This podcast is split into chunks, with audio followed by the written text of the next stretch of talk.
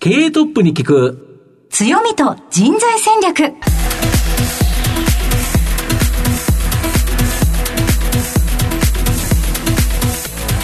毎度相場の福の神こと藤本信之です。アシスタントの飯村美希です。経営トップに聞く強みと人材戦略。この番組は相場の福の神藤本信之さんが注目企業の経営トップや人材戦略を担うキーパーソンをゲストにお迎えしてお送りします企業を作るのはそこで働く人ということなんですがゲストには毎回事業戦略上独特の強みとその強みを生かすための人材戦略じっくりとお伺いしていきます。この後早速トップのご登場です。この番組は JAC リクルートメントの提供でお送りします。経営トップに聞く強みと人材戦略。経営トップに聞く強みと人材戦略本日のゲストをご紹介します東証スタンダード上場証券コード8940インテリックス代表取締役社長年成誠二さんにお越しいただいています。年成さん、本日どうぞよろしくお願いいたします。よろしくお願いいたします。えそれでは、年成さんの方から早速ではありますが、インテリックスの事業内容のご紹介をお願いいたします。皆さん、あの、リノベーションっていう言葉は聞いたことありますでしょうか？あの、インテリクスはですね、この、まあ、リノベーション、まあ、特にあの、中古マンションのリノベーションというのをもう30年弱続けております。まあ、その当時はまだまだそのリノベーションっていう言葉自体もですね、えーなかったんですが、まあ、当社が初めてまあ使い始めたというところで、まあ、今どんどん広がっていってるっていうところもございますので、えー本日はですね、えー当社のリノベーションのマンション、えーそして、えー当社のその事業展開、そういったところを、えーお話しさせていただければと思います。えーまた後ほど事業内容についてはじっくりと伺いたいと思いますが、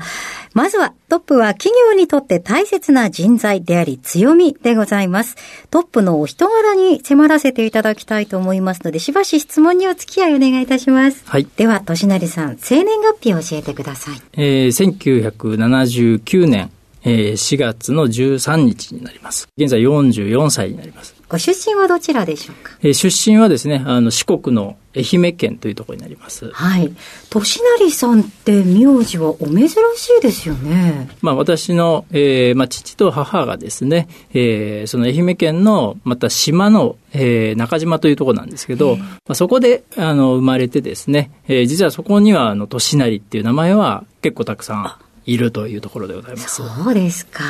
ご自身では子供時代はどのようにお過ごしになられましたか？あの、私は、まあ、三人兄弟の、まあ、一番下ということも、えーございまして、かなり、あの、祖父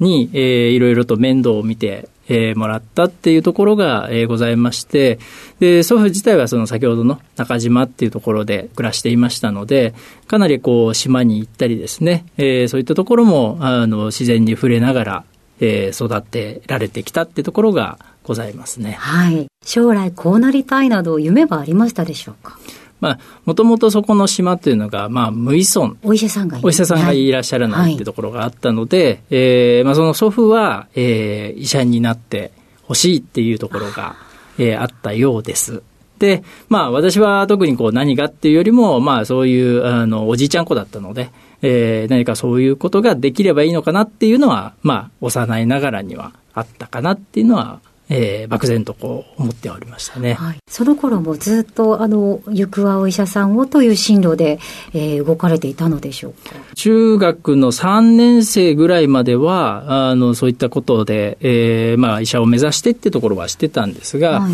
うちのその祖父がですね、ちょっと、まあ、亡くなったってところもあってですね、まあ、目標を失ったっていうのが、まあ、中学3年生とかですかね、その時代でしたね。その後はどうされたのでしょう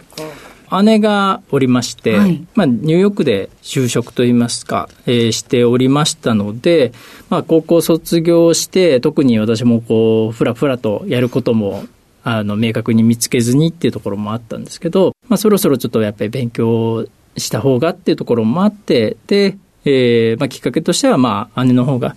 アメリカの方で、あの、もう一回勉強してはどうかって言ってくれた部分があるので、はいそれで、あの、アメリカの大学に行くという決断をしました。はい。結構大きな転機ですよね。ちょうどもう二十歳になってて、で、同じ同級生とかはもう大学行ってたりってところもあったので、やはり自分としては何かしら、えー、もう一回こうチャレンジをしてみたいと、えー、まあそういうちょっと決断をして、えー、アメリカに行ったっていうところがありますね。どのあたりですか、アメリカの。ペンシルバニア州というところのピッツバーグっていう街がございまして、はい、まあ、ニューヨークと、えー、シカゴの間ぐらいですかね、そちらのピッツバーグ大学というところに学生として行きましたね。いきなりのこうアメリカ留学でしたけれども、ご印象はいかがでしたか？あの初日にかなりあの衝撃的なことがございまして、はい、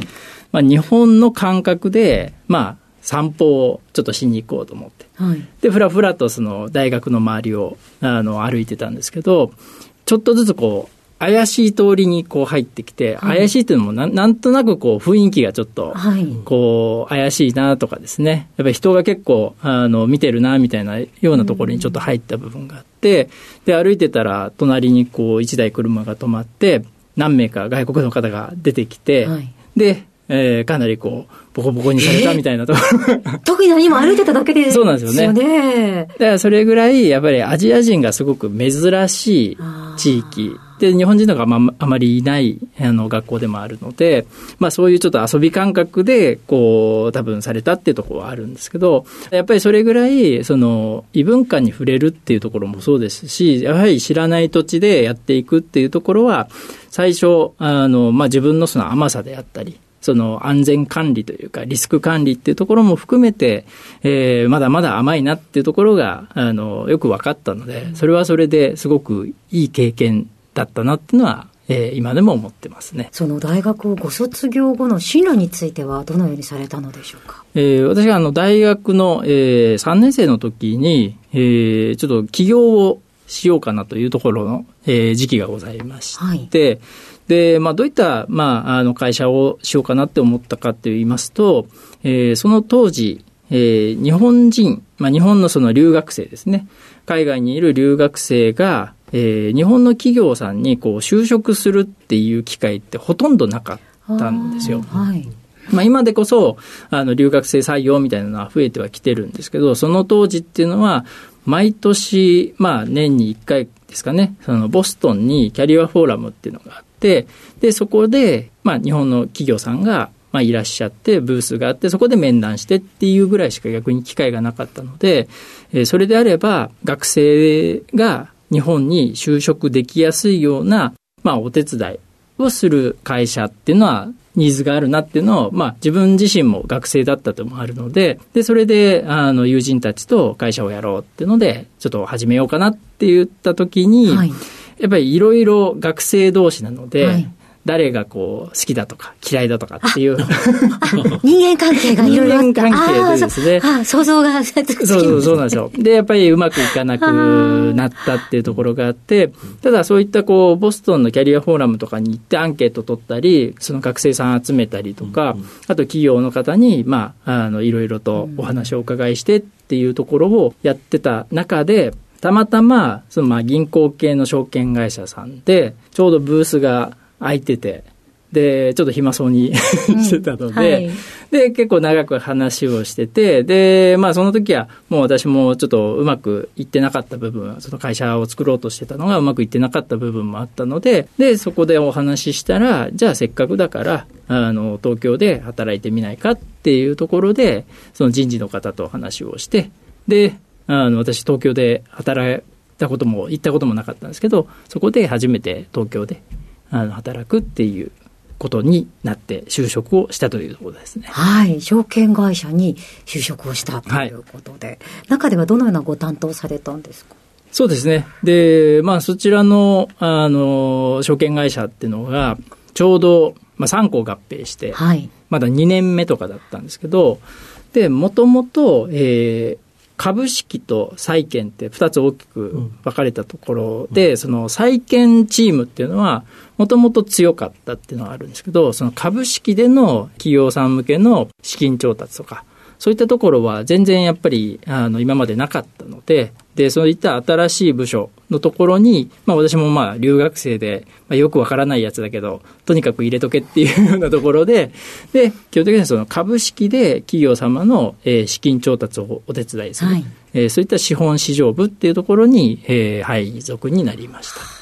何年くらいお勤めだったのでしょう？そうですね。あの、そちらの方は3年ぐらい勤めておりました。はい。転職をされたということですか？そうですね。その後、転職をいたしまして、で、その後は外資系の証券会社で、まあ、えー業務としては同じようなはい内容をしてはいるんですけど、まあ、その当時、まあ、先ほど申し上げたようにですね、なかなかその株式絡みの舞台っていうのは、まあ、その銀行系証券には、まあ、いらっしゃらなかったってあるんで、いろんなその外資系証券の方とか、まあ、大手の証券会社さんから人をどんどんどんどん引っ張ってきてっていう、もう、カオスなカオスなあ状態で、あの、鍛えられたというか、あの、一緒にさせていただいたときに、で、私の、えー上司の方が、えー外資のその証券会社さんからいらっしゃってて、やっぱりまあ、私の仕事ぶりとか含めて、えーお前は銀行の看板で仕事をしているだけだと。いうところもあって、で、まだ3年ぐらいだから、えー逆にそういった、えー看板がないところで、本当の、まあ、その、厳しいところっていうところで、えーチャレンジしてこいっていうので、その方が前にいらっしゃった、その外資系の証券会社に行ったっていう。そういう経緯があ、そうだったんですね。そちらではどのくらいお勤めだったそうですね、そちらでもう3年ぐらいですね。3年ぐらい。はい。で、ご縁があって、はい。この現在の会社に。その後に、またあの、東京証券取引所というところに、はいはい。行っておりまして、で、その外資系のその証券会社で、えーまあ営業をやってたんですけど、ちょうどリーマンショックがございまして、で、まあ日本をその証券会社が撤退するっていうところになって、で、今度はまたその東京証券取引所の中で、新しく今度その東京マーケットに外国の投資家を呼び込みたいっていう、そういった部署ができたところもあって、で、まあたまたま、あの、お知り合いの方がいらっしゃって、そこを立ち上げるっていうことだったので、で、そこに呼ばれて、で、東京証券取引所の方に転職をするっていうことになりました。はい。証券会社、証券会社、東証、そして、この現在の会社に。はい。そうですね。はい。えー社長に、えー今現在お立場としていらっしゃいますけれども、振り返ってみてどのようにお感じになられますか？そうですね、もう、インテリックスは12年目っていうところに入ってくる部分はあって、まあ一番私のキャリアの中でも、あの、一番長いってところはあるんですけど、やっぱりその、まあインテリックス自体は、えー私が証券会社の時からずっとやっぱり知ってたというところがあって、こういったまあ、その、先ほどのまあマンションのリノベーションという業界をまあ作っていった。まあ、先駆的な会社っていうところもございまして、で、私はまあ、金融っていうところの、えー業界からは、あの、来てはいるんですけど、やっぱり今後、そのリノベーションっていうところっていうのが、やはり社会にとっても必要だというところもあってですね、で、まあ、あの、会長の方から、えーまあ、社長にっていうところで、ちょうどコロナの、まあ、始まったぐらいですかね、えーコロナ禍が始まったぐらいから、えーまあ、社長になるっていうこともあったので、逆にまあ、世の中がやっぱり変わってくるっていうところに対して、まあ、私の方で、まあ、今までの経験も含めて、えーそういった不動産業界、リノベーション業界に、やはりまた金融的なところ、取引所的な要素っていうところをやはり、まあ、入れるっていうことで、もっと成長できるかなっていうところもあったので、まあ、そういった意味では、まあ、重責ではあるんですけど、やはり、こう、チャレンジさせてもらえるっていう、まあ、喜びの方が大きかったってところがございますね。はいありがとうございます。えーさて、ここまで伺ってまいりました、としなりさんの人となり皆さんにはどのように伝わりましたでしょうか後半では組織の強みと人材戦略に迫っていきます。経営トップに聞く強みと人材戦略。今日のゲストは、東証スタンダード上場、証券コード8940、インテリックス、代表取締役社長、としなり誠二さんです。まあ、御社は、この築年数の経過した中古マンション、まあ、これをですね、一個ずつ買っていって、まあ、最適なリノベーションを施した後、まあ、最長20年のアフターサービス、保証、これをつけて販売されるということなんですけど、大体いくらぐらいのマンションを買って、いくらぐらいで売るんですか？弊社の平均って言いますと、うん。えー、大体まあ2000万ちょっとの中古マンションを一部屋購入して、はい。大体まあリノベーションをですね、はい。まあ4、500万ぐらいかけて、うんうん。で、3000万弱ぐらいでこう売っていくというような価格ですね。これの業界最大手ということなんですけど、今まで何棟ぐらい販売されたんですか？そうですね、今まで累計で2万6000室を、えー販売してますね。なるほど、はい。やはり首都圏が割と中心ですか？そうですね、最初はあの首都圏でやっておりまして、ただ、あのもう数年前から、えーまあ、札幌であったり、仙台であったりっていう主要都市に、えー支店を出して、えー今は全国展開でさせていただいております。なるほど。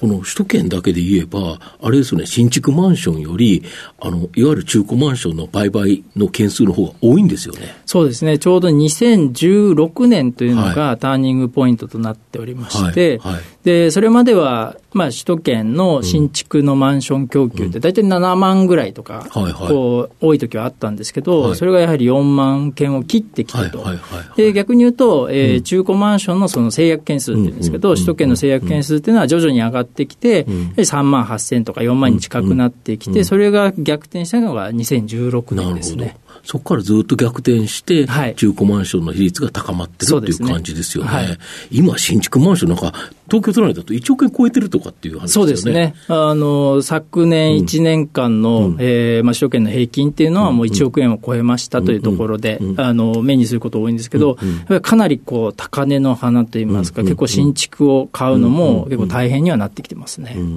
で、やはり、まあ、競合もあるということだと思うんですけど、やっぱり差別化というところで言うと、御社は省エネのリノベーション。これがやっぱり差別化ポイントですか？こういった、まあ、リノベーションのですね、まあ、差別化をしていくっていうところで、いろんな分野っていうのはあるんですけど、はいはい。やはり今ちょうど、まあ、世の中的にですね、えーまあ、SDGs、えーそういったところの流れもございますし、明確に、まあ、国の方も2030年までに CO2 の排出を家計の部門でいうと66%ですかね、えー削減するっていうところもございますので、やはりそういったリノベーションっていうこと自体が、やはりあの建物壊さずに使っていくっていうところに対して、すごくいいんですよ。で、ただ、日本の、その、まあ、マンションであるとか建物って、なかなか、まあ、断熱がしっかりできてないとか、えーそういった、その、基準としてはですね、まだまだ、やはり、その、リノベーションで変えていかないといけない分野がございまして、そういったものを積極的に、その、省エネリノベーションっていうところの、まあ、技術的なところも含めてですね、確立することが、えー他社さんとのまた差別化のポイントには、これからなっていくと思います。具体的には二重冊子をするとか、はい。断熱材を入れるとか、はい。そういう感じで、そうするとあれですか、冷暖房費、はい。これがやはりかなり削減できるってそうでことですね。今、冬であれば暖房をまあかけてらっしゃって、ね。はいはい。やはり二重冊子であったり断熱とかがされてないと、どんどんどんどん熱が逃げていっちゃうんですよ。だからそういったところをきちっと施工することで、まあ熱が逃げない仕組みを作っていくっていうところが、まあ一番のまあ要素で、で、それをやり続けることで、えー電気代もですね、あの削減できるっていうところがございますので、まあそういったものをやはり見える化も一緒にしていくっていうのが、これからえー大事なところだと思ってます。ただ、今までってなかなかそれをどうやって見える化するかっていうのがなかったんですが、実はですね、はい。今年の4月から新築の住宅ではですね、はい。省エネの性能の表示制度ですね、はい。えーそういったものがもう義務化されます。国としては、そういったどれぐらいのその省エネ住宅になってるかっていうのをちゃんと分かりやすく、数数値評値評価、はい、あの、ラベリングも含めてですね、明確になってきます。で、ちょうど、えーまあ、当社も、あの、協力はしてるんですけど、これから国交省の方でも、既存住宅についての見える化をもうどんどん進めていこうと今の住。宅のやつもそうです見える化する。はいそうするとリノベしたら、これぐらいはい省エネ性能が上がったっていうのが分かるということですか、分かるようになってきます。数字ではっきりと見えると、あ、これだけ省エネなんだということですか？そうですね。なので、おっしゃる通り、そういった見える化が進むっていうことで、実際その省エネリノベーションをどれぐらいやれば、どれぐらいの、えー逆にその省エネ化が進んで、まあそこに対して逆にコストっていうところも含めてですね、その販売価格っていうのは決められるっていうところもありますので、やはりそこがすごく、えーこれから大きな流れにはなってくると思います。なるほど。で、足元で言うと、まあ、円安とか、はい。あとは再生エネルギーの活用なので、電気料金がなんかぐんぐんとですね、値上がりしてると思うんですけど、これはやっぱり御社にとって追い風でしょうか？相当な今、追い風になってきてます。うん、やはり国がそういう政策っていうところもございますし、うん。うん、一番大事なのは、はい、えー、消費者、住まわれる方の、まあ、実際の実需っていうんですかね、そこの皆さんが、やっぱり電気代高くなったよねっていうところ、物価も高くなってきてるよねっていうのを意識されるようになったっていうところがすごく大きいですね。あと、御社はリースバックとかアセットシェアリングなど、いわゆるソリューション事業、まあ、こちらにも注力されてるんですか？そうですね。あの、こちらの、まあ、リノベーションのそのマンションの違う分野のソリューション事業分野、まあ、一等の収益物件を、まあ、小口にしたりっていう、そういったアセットシェアリングであったり、まあ、リースバックっていうのは住みながら売却ができると。で、まあ、自分の、こう、また出るタイミングとかで、逆に言うと、もう物件の方は、当社の方がお預かりしているので、まあ、好きな時に出れますっていう、そういったあの商品、そういったものも、えー、今注力しております。御社の今後の成長を引っ張るもの、改めて教えていただきたいんですが。えー、まあ今、会社としては両利きの経営ということを、はいはい、あの、はい、一つ大きく掲げさせていただいております。はい、で、まあ、両利きっていうのは既存事業、はい、まあ、先ほどのリノベーション分野であったり、ソリューション分野っていうのを深掘りしていきましょうと。で、そこでの、えー、まあ、事業回転であったり、収益性を上げていくっていう、まずそこの一つと、今後の新規投資事業として、えー、先ほどの省エネリノベーション、えー、こちらをこう広げていく会社、えー、そこを成長させるというところと、あとは不動産の流通事業の中で、なかなかまだその、まあ、人がかなり介在する部分を省力化する部分、ここのまあフリエという会社、えこれを成長させるっていう大きく2つの軸で、え当社の成長をこれから引っ張っていくっていうのを考えております。なるほど。で、そんなインテリックスを支えるっていうのは、人の力、人材ということだと思うんですけど、はい、御社グループで何人ぐらい働いてらっしゃるんですか？そうですね。グループ全体で、えー、今315名。ざっくりと何人がどんな仕事してるんですか？そうですね。あの、大きく分けまして、そのリノベーション事業分野では、大体230名ぐらい、うん、で、ソリューション事業分野で、まあ40名ぐらい、うん、で、管理部門で、えー、約40名弱という。うんえー、そういった、えー、人員構成になってます。なるほど。で、こういう人材っていうのは、新卒で取ってくるか、いわゆる経験者採用、中途採用という形だと思うんですけど、はい、まあ、これ取ってくるかしかないかと思うんですけど、はい、御社の場合、今年4月って何人ぐらい入社される予定なんですか？今年4月はですね、はい、今までより多くて、はいはい、えー、23名。23名。はい。の新卒が。例えば去年っていくら、何人ぐらいだったんですか？去年がですね、7名です、ね。7名。あ、とだいぶ増えましたよね。やはりあの、もともとまあ、リノベーションのその営業っていうところの、まあ、営業会社っていうところでももちろんあるので、かなり中途採用をこれまでは中心としてさせていただいてました。まあ、即戦力ですからね。そうですね。ただですね、やはり、あの、新卒採用を10年ぐらい前からやってはいるんですけど、かなり今、新卒のメンバーたちがですね、ちゃんとこう、チームを持ったり、部下を見たりっていうところの流れが、こう、できてきてるっていうところもあるので、で、このタイミングでまた新卒を、えー、採用しても、ちゃんと見るメンバーが、あの、できてきてるっていう、そうですね、そういう体制が整ってきたっていうところもございますので、えー、今積極的に新卒採用っていうのをさせていただいてます。中途は大体去年でいうと何人ぐらい取ったんですか？中途もですね、やはり去年であの40名ぐらい、はい、あの、採用をしてますので、あの、新卒だけじゃなくて、やはり即戦力っていうところも引き続きということになってます。なるほど。例えば、こんな人にインテリックスには来てほしい、望む人物像のようなものございますでしょうか？そうですね、まあ一言で言うと、うん、やっぱり新しいことにこうどんどんチャレンジするってところが大きいので、うん、えー、まあ、チャレンジ精神がある方、うん、そしてコミュニケーション、やはり営業っていうところもございますし、もう社内も社内営業みたいなところがやっぱりありますので、